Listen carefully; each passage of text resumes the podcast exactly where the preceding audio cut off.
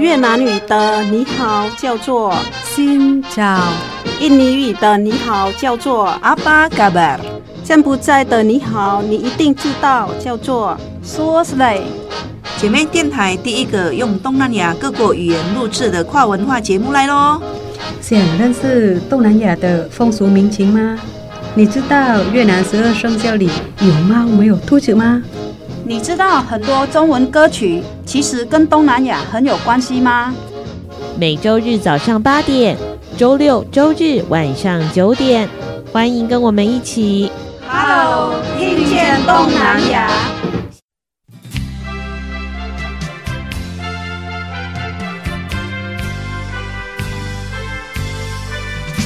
听众朋友，大家好，欢迎收听 Hello，听见东南亚。我是傻妹翠恒，我是小魔女梁琼丹新长。早个班，早鸡，早安。好，今天呢，我们翠恒老师要带着锅子跟我们走进了缅甸喽。我来敲一下锅子的声音，锵锵锵，哦、有有感觉了。大家有听到锅子的声音吗？嗯、今天我们就是走进缅甸。其实，在我的想象里里面，就是我认知里里面，都是缅甸，就是缅甸的奶茶，缅甸热奶茶。哎，我跟翠恒老师曾经到了，哎，台北有一条缅甸街，那里有好多好吃的东西。哇，那个饼也很好吃。哦，对，喝喝热奶茶的时候，还要配一些好吃的小点心。嗯、然后我们还吃了什么面啊？它面会有绿豆绿豆巴巴丝吗？有点忘记了。不过讲到什么都很容易导向吃的东西。嗯，其实就是文化里面就会有吃的嘛。所以说到缅甸的话，我们都会想到奶茶。嗯，今天呢，我们要来喝一杯浓醇的缅甸热奶茶哦。所以呢，我们刚才锵锵锵手中的这一只锅子呢，其实呢可以煮出一锅好喝的。奶茶，但是呢，也会让我们有机会呢更认识缅甸，甚至可以参与缅甸的未来哦。好，今天呢，我们要如何喝这一杯热奶茶呢？当然，请到了一位很重量级的来宾。你是说体重吗？完蛋了你，你不是 不是体重，他就是很厉害。呃，是，是，是，曾经是有在。广播主持节目，而且曾经入围了我们的广播金钟奖，非常困难的教育文化节目的主持人奖啊，不简单，太厉害了。这个奖项其实是很非常难的，对，光入围就不容易了。嗯、那今天的特别来宾呢，是一位缅甸出生，现在定居在台湾的缅甸语老师叶碧珠老师。哦，他就是高中在高中担任的家政老师。嗯。也是一位资深的推广缅甸文化和缅甸的教学，也会写过很多本缅甸语的书哦。哦，所以如果想要学习缅甸语的话呢，嗯、我们碧珠老师也是台湾的前几把交椅。哎，对，嗯，很厉害的。那同时呢，我们还会来认识一本书，那它也是这本书的缅甸语翻译。好，就来欢迎我们的叶碧珠老师，也请碧珠老师跟听众朋友打声招呼，好不好？好，姐妹电台的听众朋友，大家好，我是碧珠，明格拉巴，明格拉巴西，啊，明格拉巴西，就骂你们一轮吧。哎、啊，这个我听不懂，大家听不懂了。嗯，这就是我用缅甸语跟大家讲说，我的缅文名字是什么。哦，那你的缅甸文名字是？嗯、很好记。嗯，如果要报警的话，打什么呢？一一九。零，对，所以我的缅甸语的音跟一一零很像，哦、所以我说就骂那么一一轮巴西，一一轮巴西，对，一一轮是我的名字，哦，后面是语语尾助词，嗯，行就是敬语，啊，敬语啊，所以再来一次叫做一一轮，一一轮，一一轮啊，好，在我们现场呢，还有一位同事于谦呢，他也会。一点点的缅甸语来，于谦也跟听众朋友问声好。嗯，大家好，我是于谦，明格拉巴，达达达达，哎，蔡克，好厉害，两句，两句，两句，两句。那请问碧珠老师，他刚刚说哒哒是指拜拜哦，拜拜哦，很厉害哦。那你才刚说你好就要拜拜了，他把他会的全部念出来。对，啊，也欢迎于谦今天在我们的节目现场。好，那今天呢，我们要来喝一杯缅甸奶茶啦。那当然，首先要来认识一下这个国家，叫做缅甸，缅甸，对不对？好，对于缅甸呢，刚才我们翠恒老师说到的认识都是跟吃有关的，奶茶啦、鱼汤面啊。有一个很特别，就是会跟那个茶叶凉拌啊。对，我觉得是这个也是很特别。嗯，但是，呃，再来千年的佛塔哦，大金塔是不是？嗯、对，然后一些历史的闪闪，其实但是应该是有更多的我。我们不认识的缅甸，嗯，好，那我们首先就来认识一下碧珠老师哦。碧珠老师现在在定居台湾，那当然您是缅甸出生的嘛，呃，就我们很有限的认识啊，有几位这个缅甸朋友，他们来到台湾呢，通常就会给我们四个字，就叫做动荡不安。所以我们也想要认识了解一下碧珠老师成长时期的缅甸哦，是什么样子的模样，还有你是什么样的机缘来到台湾的？刚刚讲到动荡不安，嗯，那其实这四个字。此时的缅甸也是动荡不安的。那刚刚问了一个问题呢？那我什么样的机缘来到台湾，也是因为动荡不安。嗯，呃，我是民国八十三年来到台湾，八十三年来到台湾，那个时候你几岁啊？嗯，十八岁，十八岁。我记得我们那时候是一九八八年，一九八八年应该是民国几年？七十七年。嗯，那时候缅甸也是一个。很大的示威游行，就是一九八八年的学生运动会，嗯，也是缅甸有史以来最大规模的，嗯，呃，政变抗议的活动。那那时候我们也是因为我那时候我是高中生，嗯，所以我们那时候也是因为这样的状况，我完全没有办法去学校读书。那我们刚刚在录音前稍微有聊到一下，就是说我们缅甸此时的状况也是这样，嗯。那所以，如果我跟很多台湾人讲说，缅甸这几年的孩子是没有办法进入学校念书的，他们会觉得不可思议，没有办法想象。嗯，那确实我自己曾历曾经就经历过。嗯，那时候也是因为动荡不安、政治不稳定的关系，我已经是可能是两三年就没有办法去学校读书。我父母呢也是觉得说啊，小孩子十几岁的孩子未来很重要，教育很重要，所以他们觉得。我们应该要出国念书，所以其实那时候也是一波缅甸的孩子就是出国的留学期留学潮，嗯，就是你有能力的就把孩子送出去，嗯，那此时的缅甸现在也是这样的状况，嗯，那我当初也是因为动荡不安，我就来到台湾，来台湾之后，我就是先念了台湾的侨生大学先修班，后来我才去考台湾的大学考试。我们那时候很多人都会想说，诶，出国出国。那那时候我们出去出国的话，呃，我们其实是有可能抱着我们再也没有办法回去缅甸了。为什么？第一个，那时候我们缅甸跟台湾是没有邦交的，嗯，那台缅甸人也是不会支持你出去的。缅甸人不支持你出去，但是缅甸的政府哦，政府，尤其是台湾，假设我的护照上面你盖了台湾的入境章，你回去这本护照可能就会被没收啊。这么严重？对，嗯，好，然后呢，呃，像很多假设我自己现在也是三个孩子的妈，假设我孩子今天要出国，我就会说，哎，放假回来哦，记得回来这样。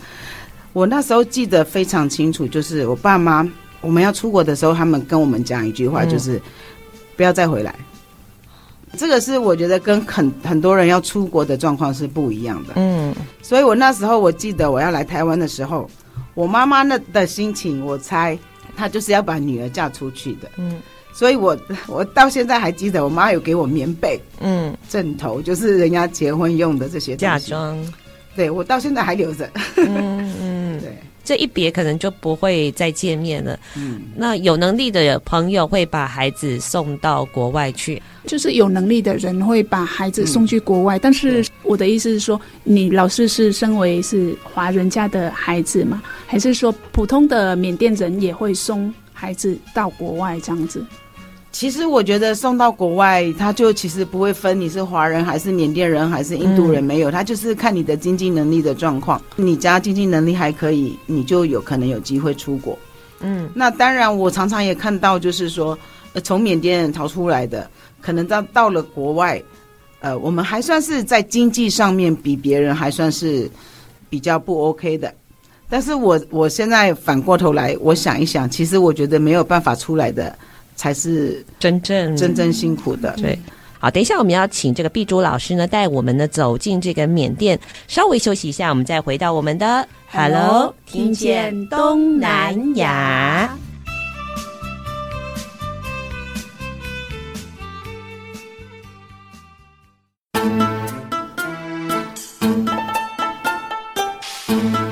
查某耐巧，无人敢介绍。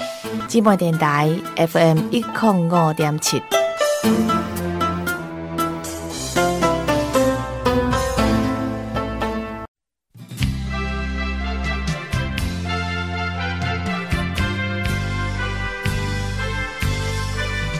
继续回到我们的 Hello，听见东南亚。好，那老师，我们也透过您的家族来认识一下缅甸。其实我们知道的缅甸是有很多不同的种族的。您的家族应该惯常使用哪些语言？那当然，其实我们知道缅甸有很多的华人，但是华人其实。并不是一个被官方承认的民族，但除非是果敢华人嘛，哈，是不是？请这个碧珠老师给我们介绍一下，哎，您您的这个家族背景，还有您成长的这个地方。呃，我自己是出生在缅甸瓦城，嗯，就是曼德勒这个地方，它其实是在缅甸的正中央，嗯，对，中好像是第二大城，第二大城市。然后虽然是第二大城市，我觉得缅甸还是比仰光啊、呃，我们的瓦城比仰光还更热闹一点啊，因为它就是。北部、南部的汇集的地方，嗯，对，所以我们家以前的话是永远客人都不间断的。哎、欸，你们家是做生意的吗？啊、呃，对，家是做生意。嗯、然后我妈妈的亲友大部分都是北部人，嗯，我爸爸的亲友是南部人，嗯，对。那我其实我自己的背景的话，呃，我的妈妈这边是云南人，啊、我的外婆是缅甸人，嗯，然后我的爷爷是福建人，嗯。那我那时候是我是跟着妈妈、外公、外婆一起生活的，还有爸爸。嗯、那所以我在家里通常会讲的是云南话，云云南话，对，哦、云南话。嗯，对。那我们早上会去念中文学校，嗯，那中文学校我们会讲国语，嗯，然后早上六点到八点是念中文的补习班，嗯，然后八点以后到三点是念缅文的政府开的正统的学校。那在那里，在那里的话，就会有很多的种族，所以我们都是讲缅甸话。是，你们从小就是有在很多语言的环境中对成长了。嗯，然后还有我们在缅甸的话，我是从五年级开始，我们的所有的课本，例如说，呃，历史啊、地理啊、数学啊，全部的都是用英文上课的。英英文哦，英文版的。所以以前，呃，我我来台湾的时候。呃，例如说化学啊、物理啊，我念的都是英文嘛。嗯、那来台湾念变成中文字，我就会觉得，哦天哪，这什么东西？我不知道，啊对什么流啊？啊，碧珠老师是算第第四类组吧？对不？第三第四类组，第三类组。所以你们要念一些理工，嗯、因为家政系嘛，对，对不对？所以会念一些工科的。对哦，突然英文转成中文不适应。对对，嗯、然后我就觉得，哦天哪！在这个成长背景下，你诶，我们要使用很多不同的语言来学习。诶，我们知道这个瓦城呢，诶，讲到瓦城，你会想到什么？翠兰老师，瓦城很多那个华人地，就是你的答案好正常哦，真的，我大概知道 我们的主持人想要讲什么。月月亮虾饼啊，对。讲到瓦城会想到泰式料理，对不对？对奇怪，很奇怪，很奇怪。有的人会想说，瓦城是泰国，瓦城到底是在泰国还是在缅甸呢？嗯、对，大家觉得呢？听众朋友，我也很好奇，我们姐妹电台的听众朋友会觉得瓦城这个地方到底是在哪里？瓦城不是在卖泰式料理的吗？怎么到缅甸去了呢？我需要讲一下这个故事吗？哦，那你觉得呢，于谦？哼，可是如果就是到最后突然发现，其实瓦城在缅甸的话，会觉得被骗呢、欸。好，这个我可以讲一个故事。其实我每次上家政课的话，嗯、我一定会讲这个，因为我觉得一定要把大家的认知改变过来。嗯，瓦城确实是在缅甸，嗯、大家可以用 Google 或是任何的搜寻软软体去查一下。其实瓦城确实是在缅甸这个地方。嗯，那为什么台湾有一个瓦城泰国料理呢？嗯。在台湾开瓦城料理的老板，嗯，现在已经不是他了。创始者他是跟我一样来自缅甸的华裔。如果是跟我们年龄层差不多的，应该会听说过一位歌星叫做高明高明俊，是他开的。哦，真的？对。哦，对，大家可以查一下资料的话，他其实是高明俊开的。嗯，那他是缅甸来的。那瓦城其实是个古城嘛，是，那就是用这个名字。那为什么他要开泰国餐厅呢？刚刚有同学讲说他一定，我一定觉得被骗了。我也觉得大家一定会这样想。但是我要讲一下，就是大家如果有对缅甸地图有认识的话，缅甸有土地连接的地方有泰国、嗯、中国大陆、印度，然后其实缅甸的土地跟泰国的土地连接的地方是蛮大一块的，所以在缅甸。这个就可以讲到很多又又有关吃的了，真是令人兴奋啊！对，然后所以其实，在缅甸里面，嗯呃，在缅甸南部的缅甸料理跟泰国料理其实是相似度很高的，嗯嗯，所以那为什么要为什么不在？开一个缅甸料理，我想请问一下大家，如果是以生意人的立场，嗯，你要开一个缅甸料理还是泰国料理？泰式料理，泰式料理感觉好像比较有名，嗯，然后感觉对他认识也比较多，嗯。如果我做生意的人，我来开一个缅甸料理，嗯嗯，可能生意就会觉得比较不好吧，嗯。那是不是他骗呢？其实我觉得它里面卖的确实是缅甸南部泰国跟缅甸呃共同拥有的菜色，所以。我我自己会觉得他不是在骗，但是因为他生意太好了，所以人家一直以为，呃，泰这个就是泰国料理。嗯，还有另外一个，在台湾大家会常常看到是云泰料理，有没有听过？有，或者是滇缅料理之类的，就是云泰缅好像不分家的样子。我跟大家讲，这个是台湾特有的饮食文化，嗯，你在别的国家不会看到这种状况。嗯，为什么呢？是因为我们缅甸有一群华裔，是因为。呃，之前反攻大陆的时候，我们可能撤退到缅甸。那缅甸离云南就是靠的最近，嗯，所以其实刚刚讲的云南呐、啊，嗯，缅甸呐、啊，泰国，其实这三个都很融合在一起，嗯，哦，所以我们常常就会有机会看到很多那种小吃，它就会写滇缅料理，或者是。云泰料理，对，嗯，滇也是云南嘛，嗯嗯嗯嗯，所以是在台湾很特殊的一个饮食的景象，很有意思，有这个背景嘛，对，嗯，然后也造成了美丽的误会，是瓦城泰式料理，是是是，这是我上课必须要讲的，因为我真的觉得一定要让大家知道瓦城是在缅甸这件事情。哎，所以呃，老师在高中任教嘛，对不对？很多同学都会问这件事情吗？会会会会，一定会。我已经在高中，我已经。教将近十几，快要将近二十二十年，每一届，每一届他们还是不知道。好，应该说历史背景呢，衍生出了很多刚刚讲到美丽的误会，也会反映出在不同的时空它的一些现况。好，嗯、我们认识到的缅甸呢，可能充满着神秘。不过呢，在这三四十年的发展呢，其实都会有不一样的景象。稍微休息一下，我们再回到我们的 Hello，听见东南亚。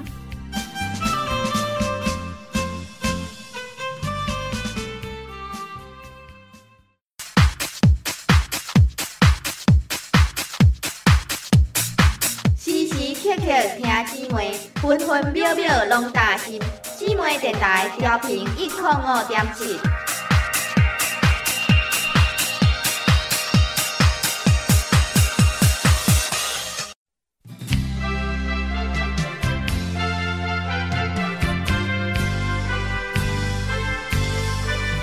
继续回到我们的 Hello，听见东南亚。今天我们的来宾呢是来自缅甸出生的叶碧珠老师，目前定居在台湾。同时，我们的现场呢，我们的助理主持人于谦，他发现到了一件震惊他的冷知识。因为刚刚听碧珠老师分享瓦城信，我就想到前阵子跟来台湾的泰国留学生聊天，我就很兴奋跟他分享说：“哎，我超喜欢吃那个泰国月亮虾饼。”他就很很疑惑说：“这什么是月亮虾饼？”然后我就还把照片翻出来给他看，他就说：“哦，我们泰国没有这个哦。”对，月亮虾饼是台湾的美食。台湾原创美食月亮虾饼风靡全台湾。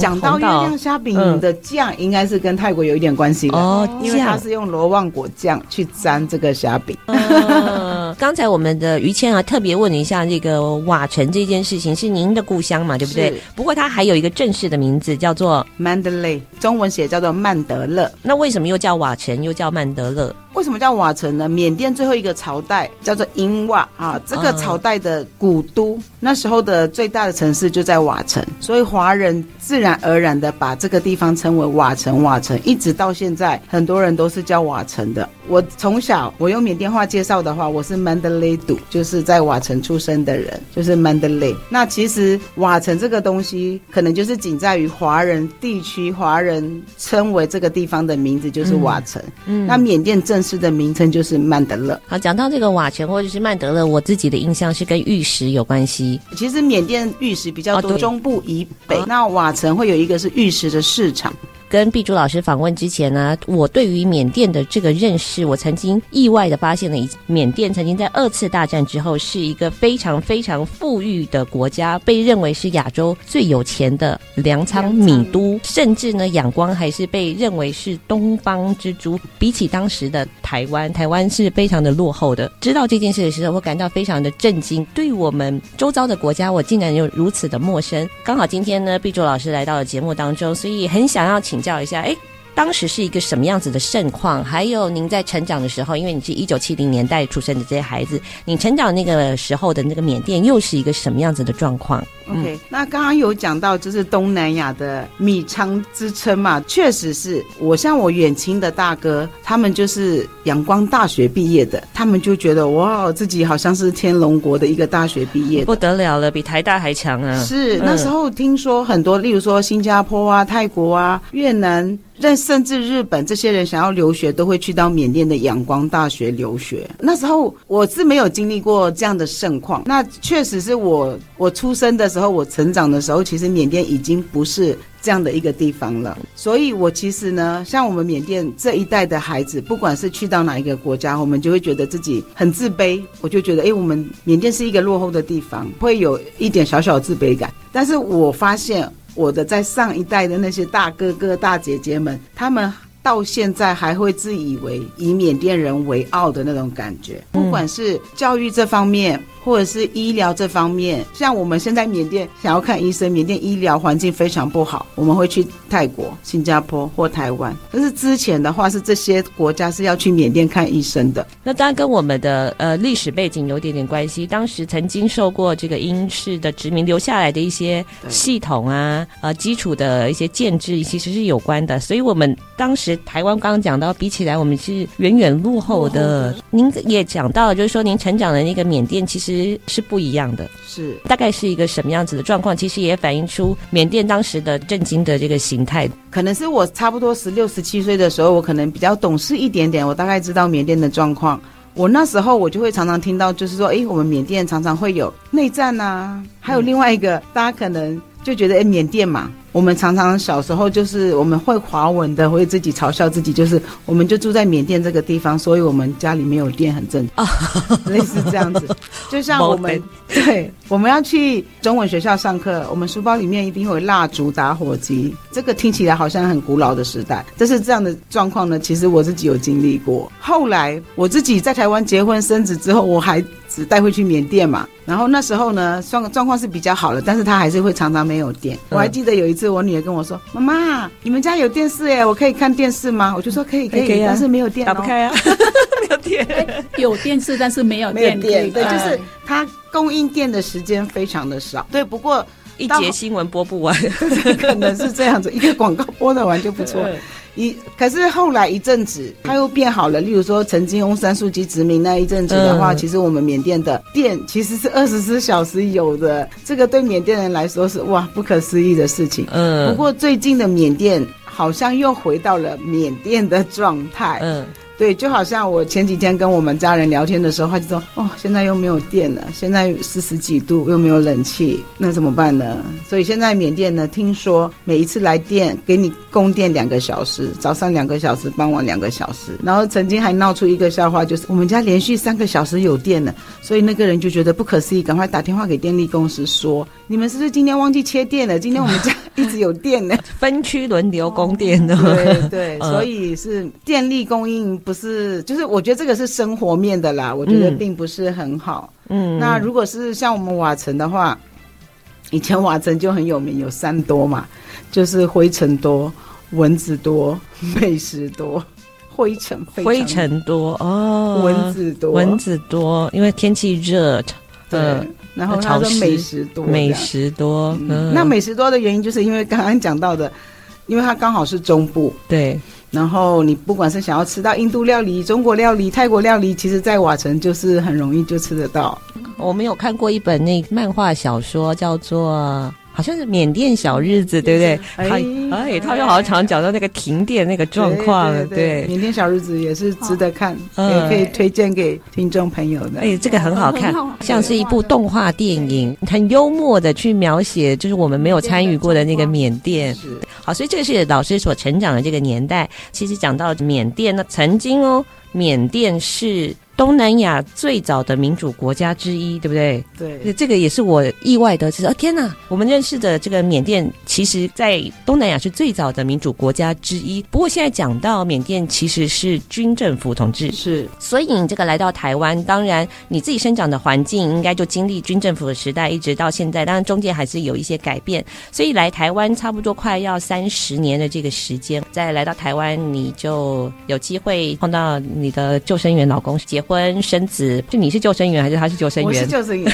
那你救他吗？其实不是救他，我那时候当救生员嘛，救生员的工作就是除了要救生之外，嗯、可能要维持游泳池的秩序啊，例如说没有戴泳帽的不能下水啊，干嘛干嘛的。嗯、那我先生呢，刚好他有下去游泳，我看到他的时候他是没有戴泳帽，所以我当然要叫他上来要哔哔，对对对，就是哔哔，请他起来这样。嗯、然后他也觉得很冤枉，我明明有戴泳帽，为什么会这样飘走了？就对了。没有，后来他的泳帽挂在这个泳镜后面的袋子那里，哦、他可能跳水跳下去勾到了，冲到，嗯，所以看起来是没有泳帽啦。听众朋友可能没有办法面对面看到，觉得碧竹老师，我们第一眼跟碧竹老师认识的时候，觉得老师充满着健康美，就是很开朗的一个人，谢谢，笑容就是很灿烂。后来才知道，他果然是当年。国立师范大学的游泳校队，对，我是游泳乙组校队，没有分两组，甲组是体育系的，然后其他科系的，真的运动健将。救生员是很简单的事情，很简单的事情是什么？哦，救生对他来说是很简单的事情，她老公出去都不用怕有生命危险。哎，其实我真的觉得，我还是很想要鼓励，就是台湾的所有人，嗯，有机会的话可以去受训，成为救生员。救生其实先学的是自救，然后再去救别人。所以我觉得是我们是岛屿岛屿的国家，然后我们就住在岛上的话，我真的很建议大家就是有机会的话一定要去学。嗯，因为像我们家的小孩，我也都很鼓励他们去学。嗯，那你要不要救人是一回事，但是我觉得你去学习的话，对自己有帮助。是你要游泳很厉害才会去学啊。像我们就是旱鸭子的话，困难度比较高。哎，你旱鸭子去受训完之后，你就变成强鸭子。了，你就变成厉害的游泳的选手了。你试试看，我没有信心，我，没有信心。好，稍微休息一下，我们再回到我们的 Hello，听见东南亚。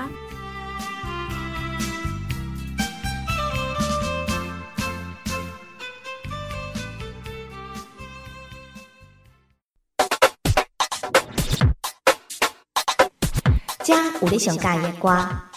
有上新的新闻，你上赞上嗨好朋友，今晚电台调频一零五点七。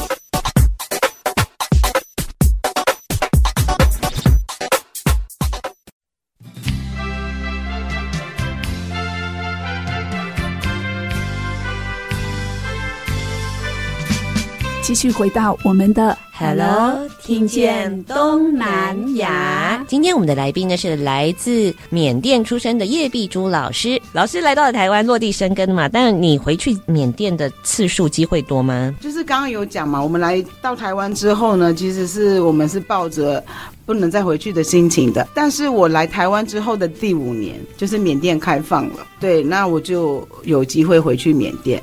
所以我毕业前我就回去缅甸。那那时候回去缅甸，其实也我们也很害怕我们的护照被没收。如果被没收，我就没有办法再出来，我也没有办法拿毕业证书，没有办法在台湾工作的。所以，呃，我那时候其实是我真的是偷渡回缅甸的。我觉得这个是身为缅甸人的一种悲哀。怎么说呢？例如说，我是我现在台湾有台湾的护照，我就不怕。哎，不管去到哪里，我在哪里遇到困难，我可以找我们台湾的办事处或是台湾的大使馆可以求救。可是我们身为缅甸人，拿着缅甸护照回去是一件很恐怖的事情。怎么说呢？我们很怕我们的护照因为来了台湾，或者是来了他们不允许的国家就被没收，我可能再也没有机会出国。嗯、那算是小事，有可能会把你抓起来关起来这样。所以，其实我觉得在缅甸的很多状况是我讲起来，大家会觉得到底真的假的？这是确实都是这样，是有可能发生的事情。所以我那时候怎么回去缅甸呢？我就是那时候也有认识一个泰国的朋友，然后我们就会先去泰国。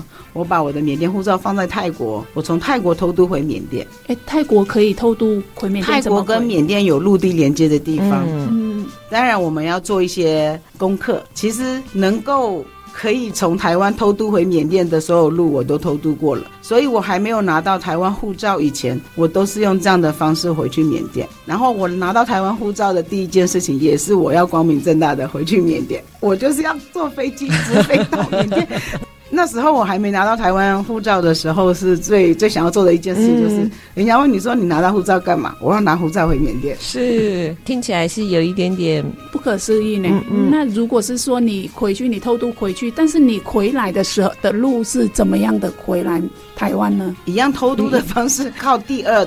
第二个中间的这个国，嗯，因为我在缅甸有缅甸的身份证嘛，嗯，那其实我回去缅甸，即使没有身份证，我也不怕，是因为我语言也通嘛，对，所以回来的话也是一样啊。就是我先用缅甸身份证到偷渡到泰国，然后到泰国拿我们拿缅甸的护照，然后再进来台湾这样。如果我当然进来台湾都是合法的啦，就是回其自己母国是用不合法的方式回去。缅甸人不能拿着自己的护照回自己的国家，这听起来是有一点点讽刺跟悲哀的苦楚。然后还有一个，在缅甸常会有一种现象是，你越走正大光明、正常的管道，你就会越受到更多的阻碍跟麻烦，所以你一定要。去找别的方式，让你完成你想要做的事情。比如说，好，我比如说好了，在台湾，我今天遗失了身份证，我去户政事务所，可能不到半小时就办出来了。但是如果我在缅甸，我遗失了身份证，我可能要一年两年。如果用正常的管道去走的话，可能就是没有办法，可能要一年两年。他说：“哎，你今天你要办什么？”我说：“我身份证遗失了，我要办。”他说：“啊，那你先放着，改天再来。”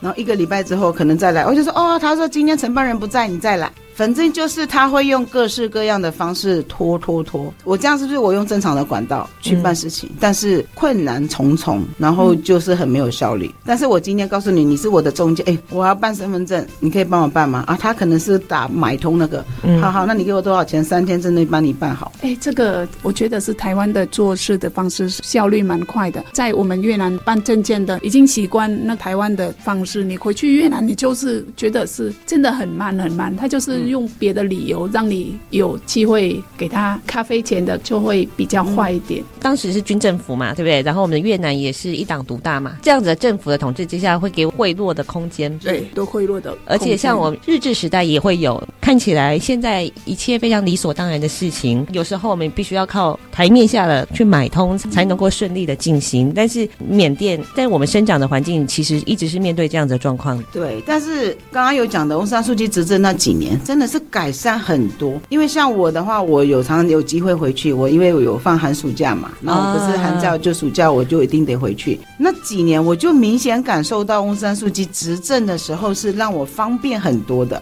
例如说，我从机场开始好了，知道翁山书记执政的时候，我到了机场，那个关就是很顺哦，通关的时候，通关的时候很顺，嗯，然后到了大厅，呃，也可能会有很方便的，就像台湾的那种大巴，你可能缅币五百块就可以到了市区，可能会有。有冷气，这是以前不可能会有的。嗯，以前缅甸的机场是一团乱，你一进去机场，你拿了东西，一堆人抢着要帮你搬货，然后又要给他钱，你不给他搬，你就不能帮，没有办法搬，然后也不会有这种公共运输大巴之类的，没有。好，然后机场的整洁度差很多。再来，因为仰光到瓦城，我们要坐夜巴，以前可能要坐十八个小时，我可能。今天六点做，可能要隔天凌晨十点才会到。那翁山书记那是真的，真的是我每一年回去，那个坐大巴的时间就是越来越缩短，越来越缩短。然后那个大巴也是坐的越来越舒适，好像坐在飞机上的那种感觉。那可是现在可能又回到了之前那样子，没电。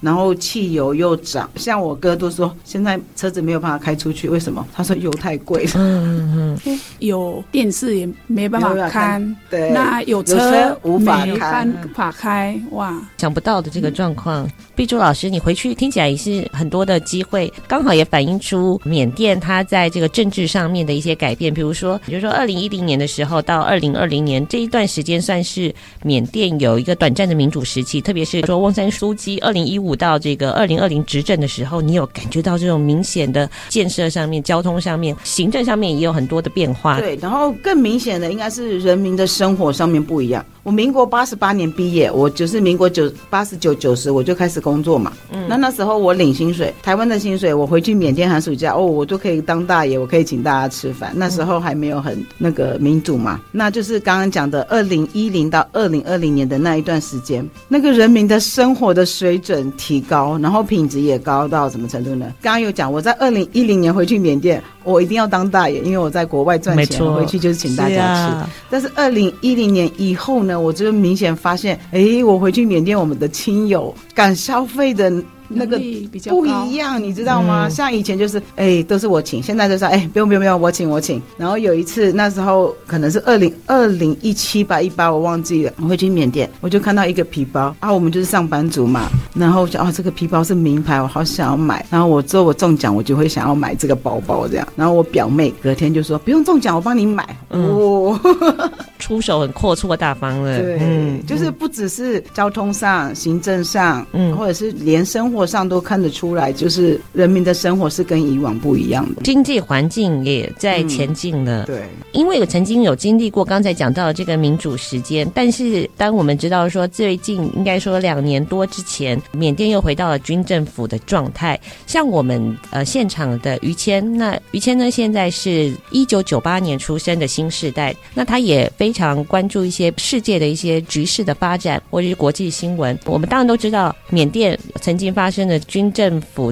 再度掌权呢、啊，算是一个世界的大事。不过呢，这两年多来，因为全世界都经历过这个 COVID-19 嘛，还有很大家很关注的这个乌俄战争，反而对于缅甸军政府重新掌权的这件事情呢，我们的认知好像变得越来越越少、越淡、越来越淡的。的确是这样，现在感觉像我们对缅甸得知他们政变之后，好像都是一个一点一点的时间，我们很难把它串。连成一个好像比较全面的认识，因为好像我记得那个政变之后，好像过没多久就是乌俄战争，所以就会有种哎，我们到底要关注哪个事件？那因为呃媒体可能也比较多在报道乌俄嘛，因为媒体就是报最新的事，所以久而久之，我我好像也会觉得说，哎，那是不是缅甸政变就已经结束了？我就重新在看到这件事的时候，天哪！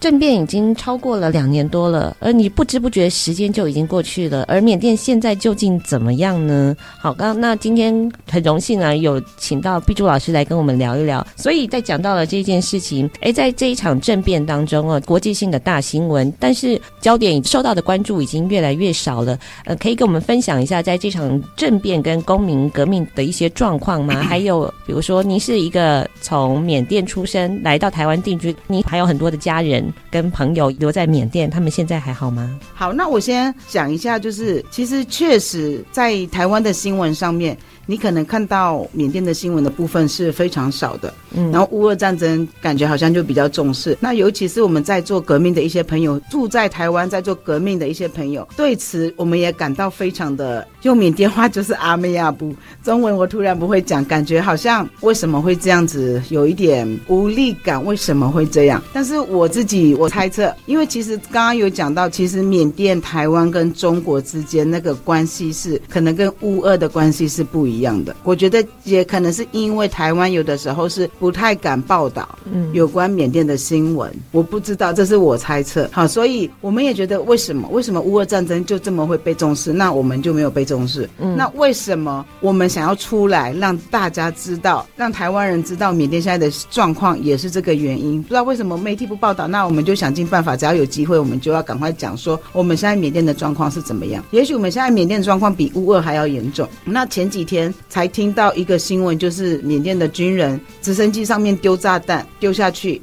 死了五十几个学生，都是小小小孩。那为什么？那这些新闻台湾也没有播。我今天听你们说才知道，是有很少。对，大家可以找一下。最近还是一连串的这些状况。那我想要讲的是，呃，我们从战争一刚开始讲的话，我们其实一刚开始也都是非常的用和平的方式去抗议。例如说，哎，我我们节目今天一刚开始就是敲锅子的，嗯大家还记得吗？快锵锵！我们刚开始的时候，我们也都是。是用敲锅子的方式抗议，我们对这次政变是非常的没有办法接受的。那其实我们在缅甸敲锅子的用意就是驱魔驱邪的用意。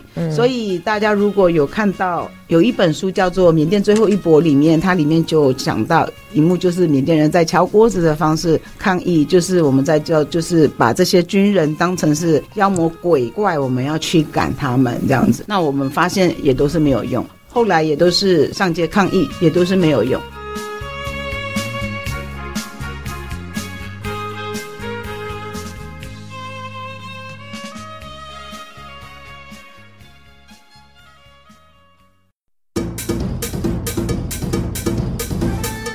寂寞电台有你上喜的歌，寂寞电台有上新的新闻，寂寞电台是你上赞上好的好朋友，寂寞电台调频一零五点七。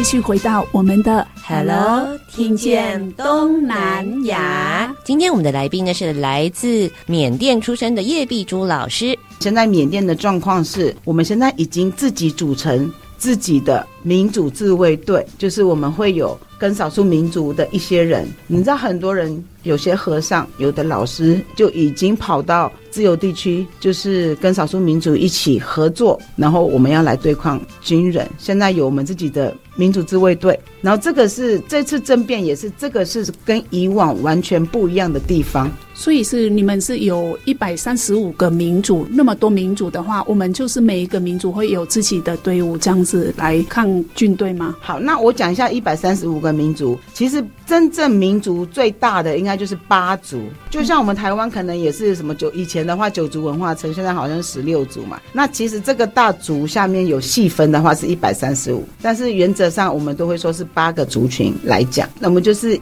目前是跟这八个族群合作的非常好。嗯，那这次的政变还有一个很不一样的地方呢，就是像以前的话，呃，政变过了，人民已经习惯了这样的状况，就这样结束了。但是我们这一次没有，我们政变一刚开始之后的二零二一年二月一号发生嘛，那我们就会。差不多五月的时候，我们就是有做一个叫做“公民不服从运动”，就是 CDM，就是缅甸的公务人员所有都罢工，就是不去上班，就是要瘫痪所有的政治系统这样子，所以用这个方式抵抗军人。那其实我都很不愿意讲他是政府，很多人都说他是军政府，我都不觉得他是一个政府，他就是军人，就是独裁者，他们想要夺权嘛。那我们就是用这种方式，一直到现在都用这样的方式继续着。像这个这一次的。这个行动呢，是以往我们没有这样的一些作为。这一次，我觉得更棒的是，我们的新世代的年轻人有出来参与这个抗争。就像我们刚刚有提到，呃，我们二零一零年到二零二零年那十年之内，我们缅甸的改变非常大。那改变我刚刚没有提到，少掉了一个，就是那十年当中，我们缅甸也有很多的国际学校来缅甸，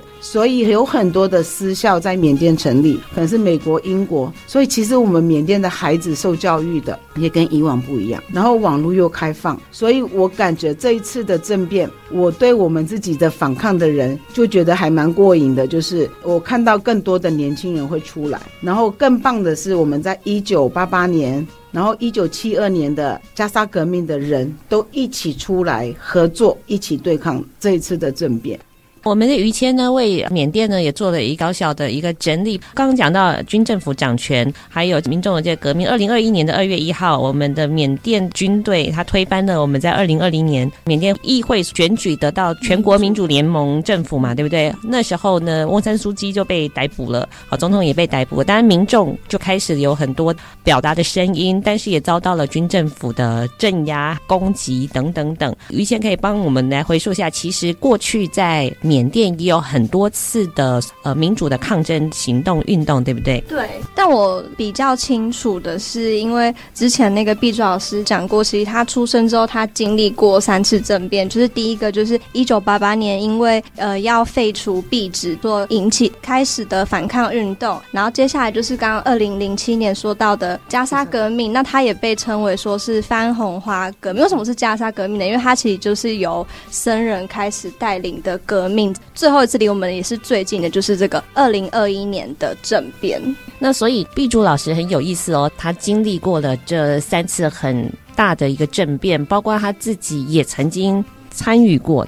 然后他还说了一件事情，在过去跟在现在这几次政变的民众的态度，还有不同世代的态度也不一样了。可以再跟我们多说一点吗？好，我先讲一下那个我们这次三次的政变当中，我们这次还有一个很不一样的地方是，我们不会像以往那样子，呃，就这样算了。我们这一次二零二一年的二月一号，那我们政变之后，我们的之二零二零年的十一月，我们是选举嘛，嗯、那时候的所有的当选人，我们这就自己成立了一个叫做 NUG 政府。当然，缅甸的独裁者军人都说这个就是空中的，你们在空中在玩的。我们现在就是用网络，它确实有这样的组织。我们就是靠网络组织一个新的政府，就要来对抗这个东西。那其实我觉得 NG 政府现在在世界上各国，我们现在也在努力，就是要让其他国家的人要可以接受我们这个新政府的存在。那其实我觉得成绩还算不错了。除此之外，刚刚有讲到是像我自己个人的话，我可能有参加过一九八八年那时候我们。我自己有上街游行过，我就住在瓦城，我们就记得我们整班的同学，我们都会去在呃我们的瓦城有一个地方叫做护城河，我们就会在护城河的四周围就是聚集在一起去抗议。嗯、那那时候的抗议是我们就是嗯不吃东西抗议三天吗？饥饿什么的啊，饥饿饥饿七十二方式去 去抗议。嗯，那我记得那时候是我的爸爸就把我拖回家，就说多你一个不会怎么样。少你一个也不会怎么样，你是没有办法改变什么的，没有办办法改变什么的，类似这样子。我跟我哥就被拖回来，就被关在家里，嗯、我们就没有办法出去。其实那时候我也记得，我们家里门口就堆满了米袋。为什么要米袋呢？如果子弹啊什么穿进来的话，这个米袋会挡住那个子弹，不会进去的。我又要岔题了，就是那时候的人。我们那一代的年轻人其实很想参与，但是我们的长辈，那刚刚讲的我们的长辈是属于华裔也好。好，他们可能就会觉得说，我们在缅甸只是在为了生活，嗯、我们是华人，不是缅甸人，你不要去做这件事情，所以他们就会完全的禁止你。嗯，但是我觉得这一次的政变当中，我发现我们这个长辈的立场也松动了。嗯、假设如果我碧珠今天在缅甸的话，我就是在缅甸的长辈，因为我现在也有三个孩子，我三个孩子现在的年龄也是我当初可能在缅甸那时候的那个年龄。那假设今天我孩子跟我说：“妈妈，我。”要出去抗争，我会不会同意？我会考虑让他同意，不会像以往那么的坚持不给让他去这样子，因为我已经知道说这是我生长的地方。以前的人可能对自己对缅甸人可能也不是那么的认同，那现在的华人也会越来越多的认同。那像这一次的争辩当中。最有名的这个只是出名的，有两个华人的孩子过世，一个就是在我们瓦城地区的，嗯、另外一个是仰光地区的一个男生，他是医生。那以这两个为例，我来讲好了，就是这个女孩子叫做嘉熙，她的爸爸当天她要出去抗议的时候，他是亲手在她的手上绑了一个黄色的丝带，就是支持她去的。她那天就没有回来。好，然后另外一个案件呢，就是在仰光的，他念医学系二年级，然后他的妈妈是一个在中国大陆出生的，但是这个孩子是在缅甸出生长大，他也是支持他儿子去抗议的。然后，可是这个儿子也是在当天出去就没有回来。所以从这两个案子，我们看得出来，其实，在那边的族群，虽然华人或是中国人在缅甸其实是不是一个那八大族群之一，但是我们现在其实也是已经在做这样的不同的思维。那还有另外一个就是，呃，像以前我们怎么可能会拿着我们是呃华人抗议这次的政变的招牌出来抗议？没有。可是这一次，我看到的是华人会用我们就是华人在缅甸出生的华人的名义出来抗议，甚至印度人各个族群都会拿着自己的扛棒出来抗议。我觉得这是多大的勇气，多大的改变。所以很多人都问我说：“哎，你对这一次的政变觉得有没有希望？”很多人很多人都觉得：“哎呀，不可能，不可能。”不只是很多人，我身边都有很多人这样说，然后他们也会跟我说：“无谓的，你不要再去做了。”但是我还是觉得有希望，因为我觉得这次政变不一样的地方是我们的族群之间有团结。像以往只要是政变，到最后是用族群之间的冲突来冲突来收场，例如说罗兴亚事件啊、排华事件啊，类似这种方式去收场。可是这一次，我看政府还是想要用这样的方式收场，但是我们已经不吃这一套了。反而这一次让。我们的民族之间更有共识跟团结，去对抗你们的武力跟暴力。